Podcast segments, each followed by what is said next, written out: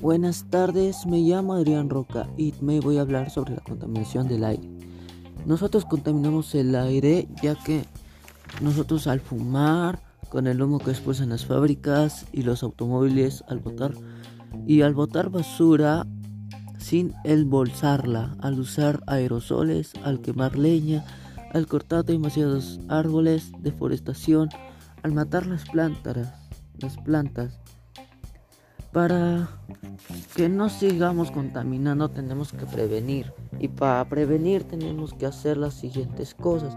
Como por ejemplo en vez de ir en carros tan solo deberíamos ir en pie o si no con una bici. Y si queremos usar los carros que sean en una emergencia ya que así ya no estaríamos contaminando demasiado el aire. Y así podríamos estar mucho mejor en convivencia. Gracias